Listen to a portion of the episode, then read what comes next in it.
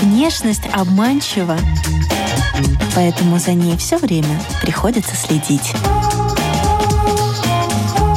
Программа «Внешний вид» на Латвийском радио 4.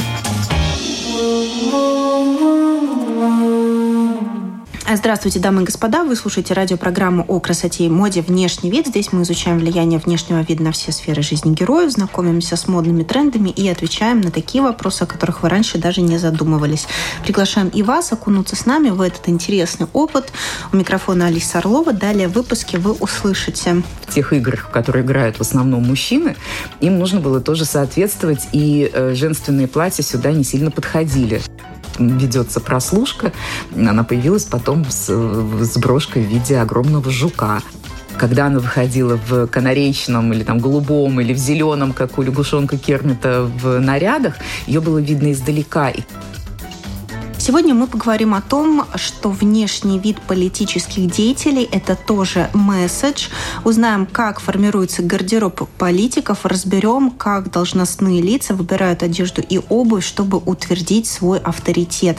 С нами сегодня Симона Шульман, имидж-дизайнер, лектор, обозреватель моды. Здравствуйте, Симона. Добрый день, Алиса. У нас есть еще дополнительные вопросы на карточках. Нужно будет вытягивать, зачитывать и... Ага, что-то новенькое. Да, Вспомнить хотя бы Ангелу Меркель, которая, мне кажется, все цвета радуги э, примерила за свою политическую карьеру. Так и есть. У нее действительно кто-то даже составил. Есть очень интересная, смешная картинка в интернете, где там, э, наверное, фотографии 60 коллаж из таких фотографий, и все ее жакеты, они абсолютно разных цветов. Там от голубого до там, оранжевого, зеленого, черного, какого угодно.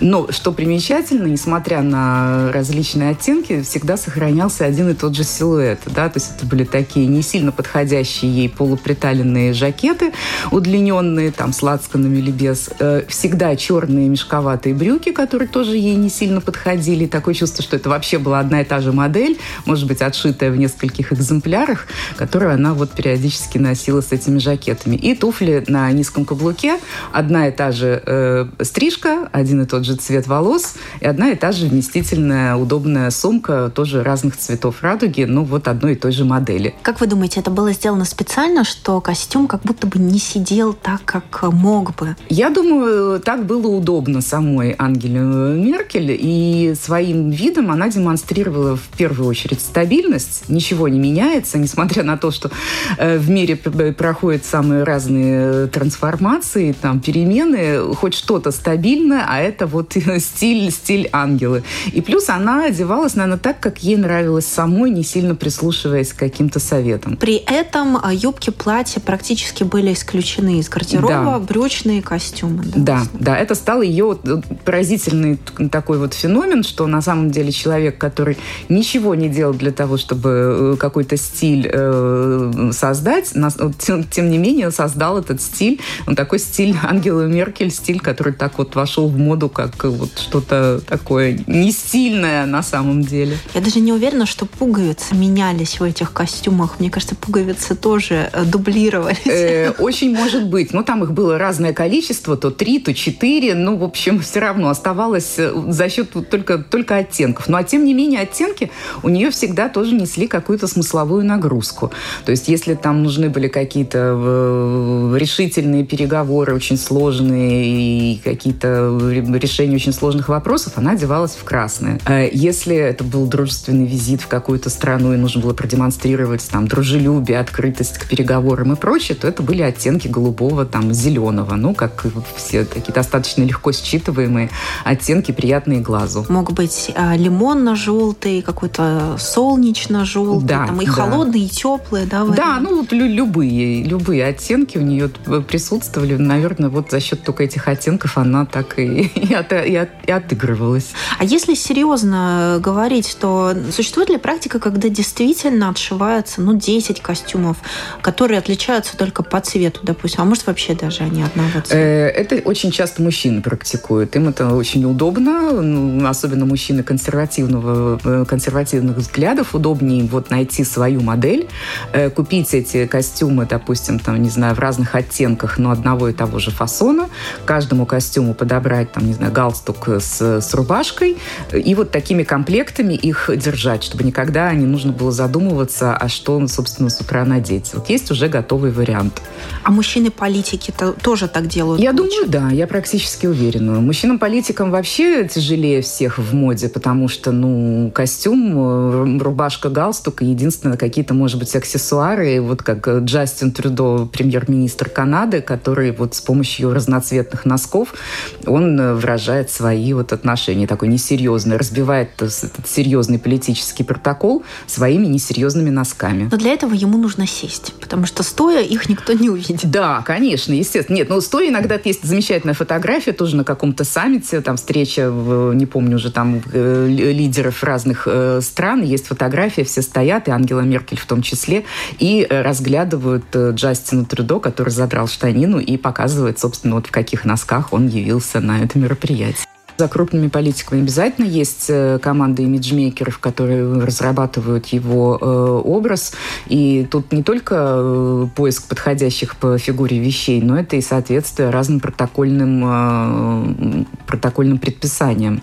Политик не обязательно должен выглядеть настолько консервативно, что вот сейчас все-таки формальный стиль, он потихоньку отходит, да, то есть все меньше и меньше остается вот этих очень жестких требований. даже если мы видим, что даже если уж премьер-министр позволяет позволяет себе надевать такие веселенькие носочки, то, в принципе, это означает, что какая-то демократизация, в том числе в протоколе, она тоже э, присутствует. А Маргарет Тэтчер железная, тоже олицетворение, тоже, возможно, какой-то стабильности. О ней можно сказать, что она как раз одна из первых женщин-политиков. Ей очень удачно удалось совместить э, консерватизм, э, строгость, протокольность и э, какие-то интересные свои личные находки. Сделать этот образ не скучным, а очень элегантным. И, конечно же, в первую очередь благодаря бантам на блузке, которые она носила, носила это ее любимый был отличительный такой вот предмет гардероба, да, блузки с галстуком, э, завязывающимся на бант. Они э, вернулись в моду. Они вернулись, они, в принципе, никуда и не уходили, но они сейчас уже, конечно, расцениваются как что-то консервативное, но тем не менее, когда они только появились в моде, да, в начале э, прошлого века, э, это было как действительно альтернатива мужскому галстуку в женском гардеробе, да, что-то более мягкое, что-то более женственное, но при этом достаточно официальное. Поэтому, когда надеваются вот такие блузки с бантами, но это все равно такое олицетворение чего-то очень консервативного теперь уже еще в команде консервативного «Жемчуг». Да, «Жемчуг» носила ее знаменитые крупные клипсы с жемчугом, э, зализанные лаком, залитые лаком волосы, такая пуленепробиваемая прическа ее такой отличительный, и, э, конечно, использование вот этих традиционных британских тканей, твиды, шерсти. Mm-hmm. А «Железная леди» ее, как, как вы знаете, стал э, очень интересная есть история, как появилось это э, определение, это прозвище «Железная леди». Связано с модой? Э, она его потом связала с модой. Э, когда Маргарет Тэтчер, я не помню в каком то году, но она еще не была премьер-министром, а была лидером своей партии, она выступила с гневным заявлением, осуждающим э, гонку ядерных вооружений в Советском Союзе. И спустя какое-то время в газете «Красная звезда» появилась заметка под названием «Железная дама угрожает». Вот. И э, эта заметка попалась на глаза кому-то из из э, дипломатов, и она была передана Маргарет Тэтчер, переведена, но слово «дама», «железная дама» было заменено на более понятное английское «леди». Да? И вот Маргарет Тэтчер очень понравилось это прозвище, и она решила таким образом Советский Союз еще и чуть-чуть потроллить. И через какое-то время она э, выступила на каком-то торжественном вечере, она вышла в красном шифоновом длинном платье и обратилась э, с таким заявлением, сказала, вот, э, дамы и господа, я стою сейчас перед вами как э, в, в красном, как красная звезда э, э платье. Мои волосы э, слегка уложены, лицо подкрашено. Железная леди западного мира. Вот так она это прозвище обыграла. Э, можно ли сказать, что она была именно родоначальницей Power Suit? Ну, ну, Одна из, да, безусловно. Или, там, Power Dressing, да, по-разному да, можно называть. То есть да. костюм силы, если дословно. Совершенно верно, потому что Маргарет Тэтчер как раз вот в 70-х, в конце 70-х и 80-х началась эпоха женщин в бизнесе. И женщинам, чтобы отвоевывать свое место э, в тех играх, в которые играют в основном мужчины, им нужно было тоже соответствовать, и э, женственные платья сюда не сильно подходили. И как раз началась эпоха вот этих power suit, э, костюмов власти, да, костюмы силы. Э, мы видим это, можем посмотреть по сериалу «Династия», если помните, такой прекрасный, там тоже все были в этих костюмах. С плечиками. С плечиками, конечно. А что такое плечики в женском костюме? Чем шире плечи, тем более мужеподобной становится фигура, да, то есть эти плечи расширены, они как раз и показывают то, что женщина начинает заниматься э, мужским делом, занимать мужские позиции. Может конкурировать. Конечно. Кстати говоря, про демократичную одежду, я когда готовилась, я прочитала про Меланию Трамп, и вот у нее был один модный прокол. Она, значит, отправилась э, в 2018 году в Центр содержания детей нелегальных мигрантов в Техас, чтобы понять, э, как они живут, увидеть своими глазами. При этом она была в куртке демократичного бренда с надписью на спине, э, что-то вроде «А мне все равно». Вот. И ее захейтили, естественно, за это. У нее были, у нее Истории. очень часто образы были, что называется, на грани. Да, допустим, вот э, знаменитые есть фотографии, которые сделаны со спины, где она стоит э, с Бриджит Макрон. Э, если я не ошибаюсь, да, кажется, это был визит во Францию. И костюм Мелани Трамп настолько облегающий, что видно даже очертания белья под ним. А это, конечно, ну, недопустимо по, вообще ни, ни, ни, никоим образом, не только в протоколе, но и вообще как бы в деловой, э, в официальной среде. Э, были у нее на грани, вот это как раз она демонстрировала своим видом, что уж она-то как раз и уделяет больше всего времени своему, своему образу. Ну и знаменитая ее блузка с бантом, которым, который, как известно, называется на английском Pussy Bow. И тут есть двойное как бы значение этому слову. И она появилась в этой блузке буквально через несколько дней после того, как в интернете э, появилась запись э, где ее супруг Дональд Трамп, значит, э, очень нелицеприятно э, высказывается о женщинах, да, и все ломали голову и думали, это намеренно Мелания вышла в такой блузке, или это был в поддержку, собственно говоря, женщин, или наоборот, это было такое наглое, вопиющее нарушение каких-то каких вот, ну, идей. А потом была, эта информация была опровергнута, сказать, что это просто совпадение. То есть люди уже сами Э, ищут то, чего может и не быть, какие-то конспирологические ну, теории. это же любимое занятие. Там, блузки, туфели. Конечно. Точно так же, как вот сейчас на коронации э, Чарльза была э, кронпринцесса греческая Мари Шанталь, если не ошибаюсь. И я обратила внимание, у нее был очень интересный наряд, выдержанный в нежно-голубой гамме, очень стильно, очень соответствовало всем, всем правилам. В руке она держала клатч э, в виде книги. Э, и на обложке тоже голубого цвета, и на обложке было написано «Марсель Пруст в поисках утраченного времени». И тут же, значит, в интернете разгорелась дискуссия, а что она хотела сказать, а что за утраченное время, а что это за намеки. Но оказалось, что все достаточно просто, потому что этот э, клатч был создан одним французским брендом, а э, промоутить этот бренд, э, развивать помогает дочь кронпринцессы. Она тоже такая законодательница моды, и она вот снималась в рекламных кампаниях этого бренда. И именно поэтому она взяла этот клатч. Это обычно реклама? клатчи... Реклама, да, это еще какая реклама. Конечно, все потом моментально стало появляться, что, откуда этот клатч, сколько он стоит, название бренда. Я думаю, что там продажи взлетели просто до, до небес. Ну, на коронации Кэтрин тоже привлекла внимание. А, Еще до э, церемонии говорилось о том, что, скорее всего, она не будет в тиаре.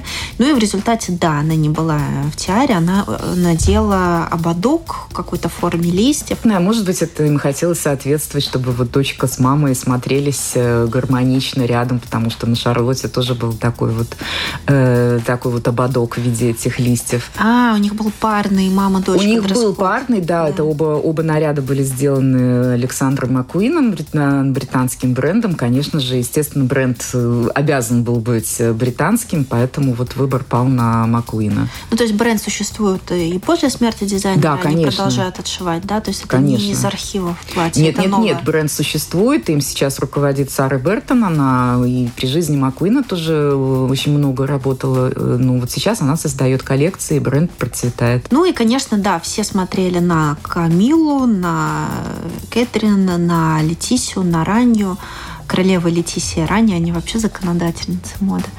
Да, ну, конечно, они... Но без посланий, скорее всего. Они просто хорошо выглядели. Да, они выглядели безупречно. Действительно, это было приятно было посмотреть на красивых, ухоженных, вечно молодых, нестареющих дам, которые вот со вкусом э, подобрали свои наряды, выдержанные в очень интересных э, оттенках. Кстати, раз вот мы ушли, да, в тему монархии, это безумно интересно. Может быть, что-то про Елизавету вторую мы тоже можем сказать? Вот то, как она одевалась. Да, э, можем, конечно. Королевский протокол, наверное, самый жесткий, самый строгий из всех там никаких вольностей, особенно вот в королеве, наверное, они недопустимы. Но э, стиль Елизаветы отличался, конечно же, в первую очередь яркими оттенками. И, наверное, это было сделано не потому, что она их любила, а из уважения к своей аудитории, потому что э, если бы она выходила в чем-то невзрачном и светлом на балкон Букингемского дворца, ее бы просто не заметили. А когда она выходила в канареечном красном или там голубом или в зеленом, как у лягушонка Кермита в нарядах, ее было видно издалека, и каждый мог посмотреть, сказать, я вижу королеву, это моя королева, и вот таким образом обратить на нее внимание. Единственное, что она позволяла себе, это с помощью разных брошек э, иногда изредка давать такие скрытые послания, которые, конечно, потом очень любили расшифровывать. Как милые, так и достаточно колючие у нее были э, эти э, выходки. Милые можно назвать брошь, которую она надела на рождение первого ребенка у Кейта и, Уильяма. И это была брошь, которую она сама получила в подарок при э, рождении Чарльза. Э, брошь в виде корзины с цветами. Это было очень мило и очень трогательно. А когда в, в Лондон приехал Дональд Трамп, э, Елизавета надела брошь, которая на первый взгляд выглядела очень протокольно, и все, все в ней было замечательно. Брошь в виде, если не ошибаюсь, пальмового листа, украшенного бриллиантами. И все бы ничего, если бы не знать тот факт, что такая брошь надевалась исключительно по траурным событиям, да, когда кто-то из э, членов семьи там умирал, на похороны вот, значит, надевалась такая, такая брошка. И, э, соответственно, можно связать визит Дональда Трампа, как трактовать его как что-то очень прискорбное для британской монархии. И вот с помощью брошки она это как раз и выразила. А как вы думаете, э, супруга короля Камила будет также запоминаться своими э, нарядами и выходами или будет? Э, я думаю, скромнее? что да. Я думаю, что да, конечно же, она будет. Единственное, ну жаль, что они уже такие не молодые. Были, были бы они вот чуть-чуть помоложе, может быть, возможности было бы уже побольше. Но у Камилы тоже есть свой сформированный стиль. Например, вот эта прическа, которая у нее практически не меняется, да, да на там десятилетиями. Она была, да. да. Это очень... из стиля 70-х, что Это, да, да, совершенно верно. Ее прическа не меняется. Надо сказать, она действительно подходит происходит, меняется там цвет волос, но вот форма стрижки у нее остается всегда одна и та же. Если верить, а, значит, журналистам, которые, да, освещали коронацию, то платье Камиля для коронации шил модельер, который шил платье для э, принцессы Дианы. Возможно, я э, как-то мимо меня, наверное, прошел этот факт, но я знаю, что на ее платье были зашифрованы разные послания, да, там были вышиты имена ее э, детей и внуков, и внизу на подоле были вышиты э, очень мило золотым таким шитьем две собачки, изображение этих двух собачек. Это ее питомцы, Ее да? питомцы, угу. которых они с Чарльзом взяли из приюта. Не помню, каких пород были эти две собачки, но это было очень трогательно и очень мило. Ну, вот на платье королевы, на подоле, э, как раз в, в разрезе этого, под, этого э, верхнего платья на нижней, так сказать, юбке были видны эти собачки. Ну, то есть модельер как бы зашифровал важные для нее вещи в ее Всегда наряде. в любом королевском наряде торжественном, вот будь то фата на свадьбу или еще куда-то, всегда обязательно зашифровываются символы, да, будь то, например, цветы, которые в разных частях э, Великобритании являются символами этой страны, да, там, допустим, там чертополох или там, символ Шотландии, да, или еще что-то там, трилистник этот э, ирландский. Это всегда и у Кейт Миддлтон на фате тоже там очень интересный есть разбор в, в интернете, что именно какие цветы там присутствуют, э, почему незабудки, почему ландыши, почему то, почему все. То есть это вообще не случайно. Дама политик, которая известна своей любовью к брошам, Мадлен Олбрайт. И вроде как там тоже какие-то зашифрованные символические послания – там даже не вроде как, она именно уже многие там журналисты ловили и фотографы смотрели, в чем она придет, чтобы понять настроение этой встречи или тональность ее выступления. Даже она сама, Мадлен Олбрайт, говорила, э, перефразировав фразу Джорджа Буша, по-моему, если не ошибаюсь, он сказал э, «read my lips», да, читайте по губам, а Мадлен Олбрайт сказала «read my pins», да, читайте по моим брошкам. И у нее действительно каждая брошка, а, а началось все с того, что э, в прессе Саддама Хусейна назвали ее э, непревзойденной змеей, и э, на, следующую, на следующие переговоры с Ираком Мадлен Олбрайт появилась с, с брошкой со змеей на дереве. И потом каждый раз, каждый ее вот наряд с брошкой, это было очень красноречиво. У нее броши были огромные, такие хорошо читаемые, заметные. Допустим, когда в, могу ошибаться, либо в Белом доме, либо в Пентагоне было обнаружено, что э, ведется прослушка, она появилась потом с, с брошкой в виде огромного жука. Э, вот, потом ну, у нее были очень интересные, очень интересные броши, или там голубь мира, или э, туфельки, казалось бы, да, вот изображение туфельки, а на самом деле эта э, брошь символизировала то, что когда она стала пер, вот, госсекретарем, первой женщиной на этом посту, э, она сказала, что, ну, надеюсь, мои туфельки влезут в ботинки госсекретаря, да, ну, как бы английскую эту поговорку. Ну и самая знаменитая ее брошь в виде э, разбитого стеклянного потолка. Да, то есть она э, действительно смогла сделать то, что никто не делал до нее. Она стала первой женщиной на таком посту.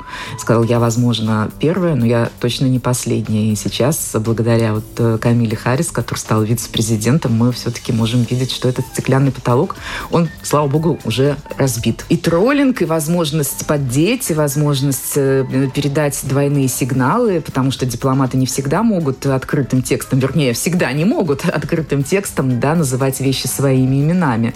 Ну вот интересно, вот эти броши были таким посланием для собеседников, оппонентов или для аудитории? Для всех, для и всех. для общественности, и для собеседника. Э, это, это огромный смысл, который она действительно, благодаря ее коллекции, которая хранится сейчас в Музее дипломатии в Вашингтоне, э, можно вот почитать все эти ее зашифрованные послания. Причем, что примечательно, среди этих брошек дорогих, действительно каких-то редких и дорогих практически не было.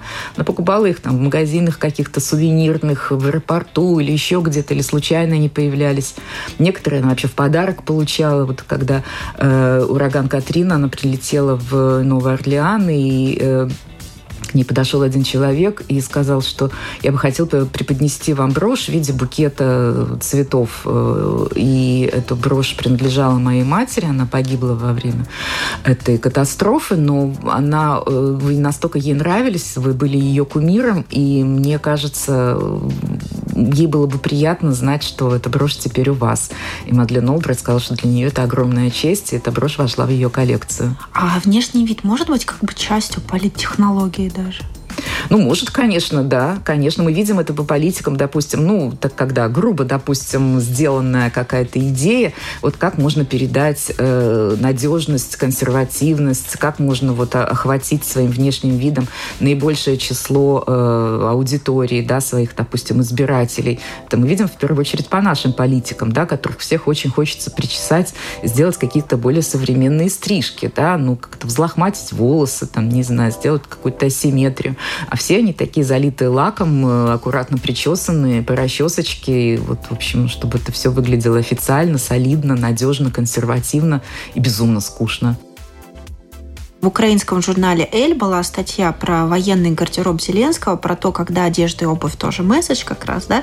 И вот обозреватели в этой статье подробно рассказали о том, почему президент Украины носит вещи э, с изображением трезубца, флага, естественно, традиционной вышивки и что нарушение протокола является осознанным, потому что в костюме мы его не видели. Да, с начала войны он ни разу он не надевал костюм, он появляется исключительно в защитной одежде камуфляжного цвета. Это майки и кофты, и джемперы с изображением, с символами Украины, и трезубец, и, и, и, и флаг, и все остальное. Но тут есть две важные вещи, что это, это, э, это просто одежда камуфляжного цвета, но не одежда каких-то вооруженных, э, украинских вооруженных сил.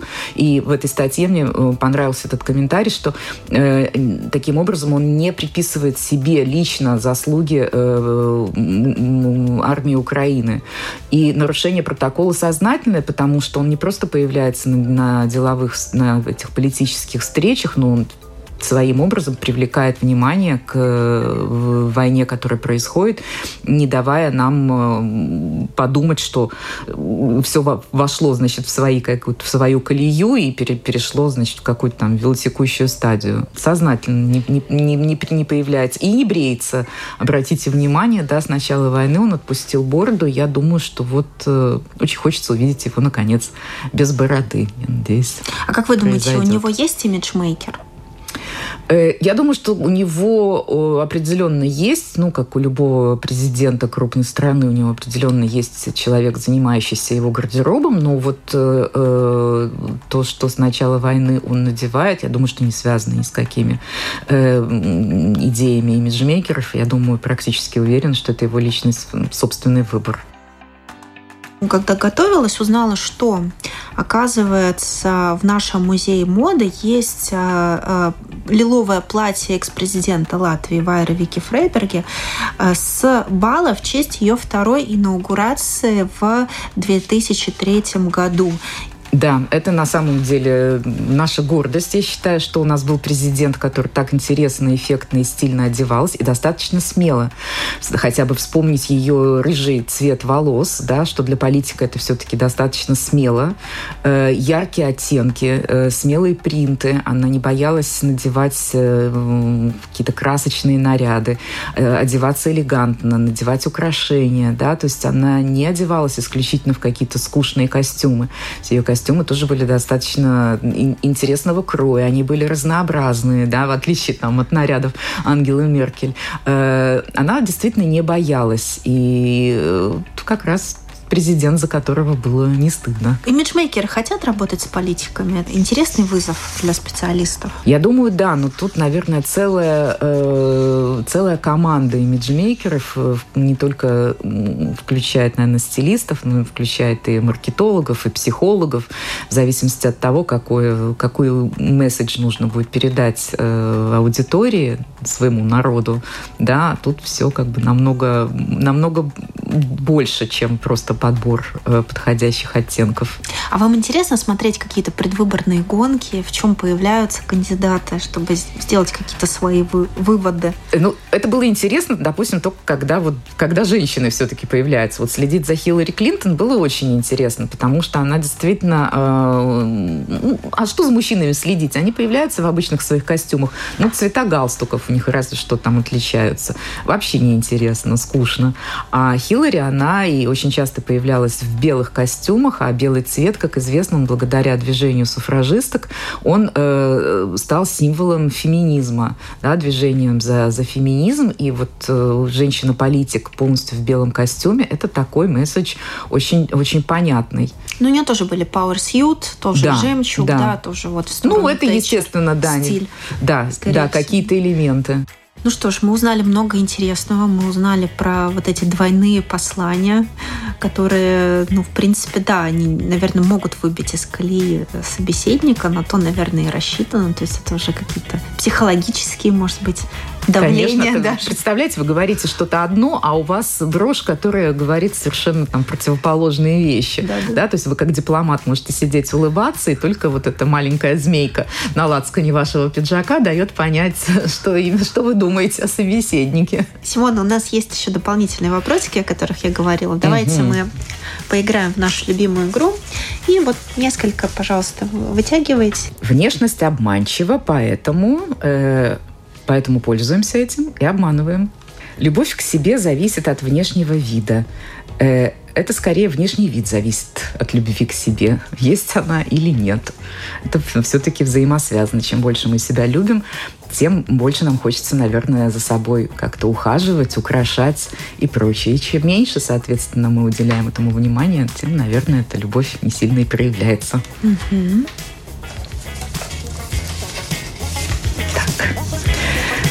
Нравитесь себе больше сейчас или в 20? О, шикарный вопрос. Э, сейчас, однозначно сейчас, возраст 20 лет я бы повторить не хотела бы ни за что. Э, главный антитренд весны. Э, главный антитренд весны, я очень надеюсь, станет пуховик что мы наконец о нем забудем, и вообще не, нам не надо будет его надевать, и он выйдет из моды хотя бы, ну, я не знаю, ну, до ноября. Угу. Да, загадаем. Потому что сейчас э, холодными хоккейными вечерами. Много да. болельщиков сейчас тоже на Домской площади можно смотреть да. Да, хоккей, смотрят его в зимнем. Ну, конечно, все-таки холодно, но очень хочется. Я знаю эту шутку про летний пуховик и зимний пуховик, но хочется, чтобы их не было вот до зимы вообще. Что для вас значит зона комфорта? Для меня это э, основополагающий э, момент. Я считаю, что из зоны комфорта выходить не надо, надо наоборот в нее заходить и в ней пребывать, и окружать себя комфортом, и все, что мы делаем, должно действительно нам доставлять, если не удовольствие, то ну хотя бы оно должно быть для нас комфортным и понятным. И я категорически не приемлю вот эти требования «заставь себя», «замучай себя», там, «выйди из зоны комфорта», там, не заходи в нее больше никогда, только так можно чего-то достичь. Ну, я не придерживаюсь этого взгляда. С вами была Симона Шульман, э, модный обозреватель, лектор, э, аналитик моды. Большое спасибо вам за внимание. Друзья, вы слушали программу и подкаст э, «Внешний вид». У микрофона была Алиса Орлова. До новых тем, новых героев, новых трендов. До свидания.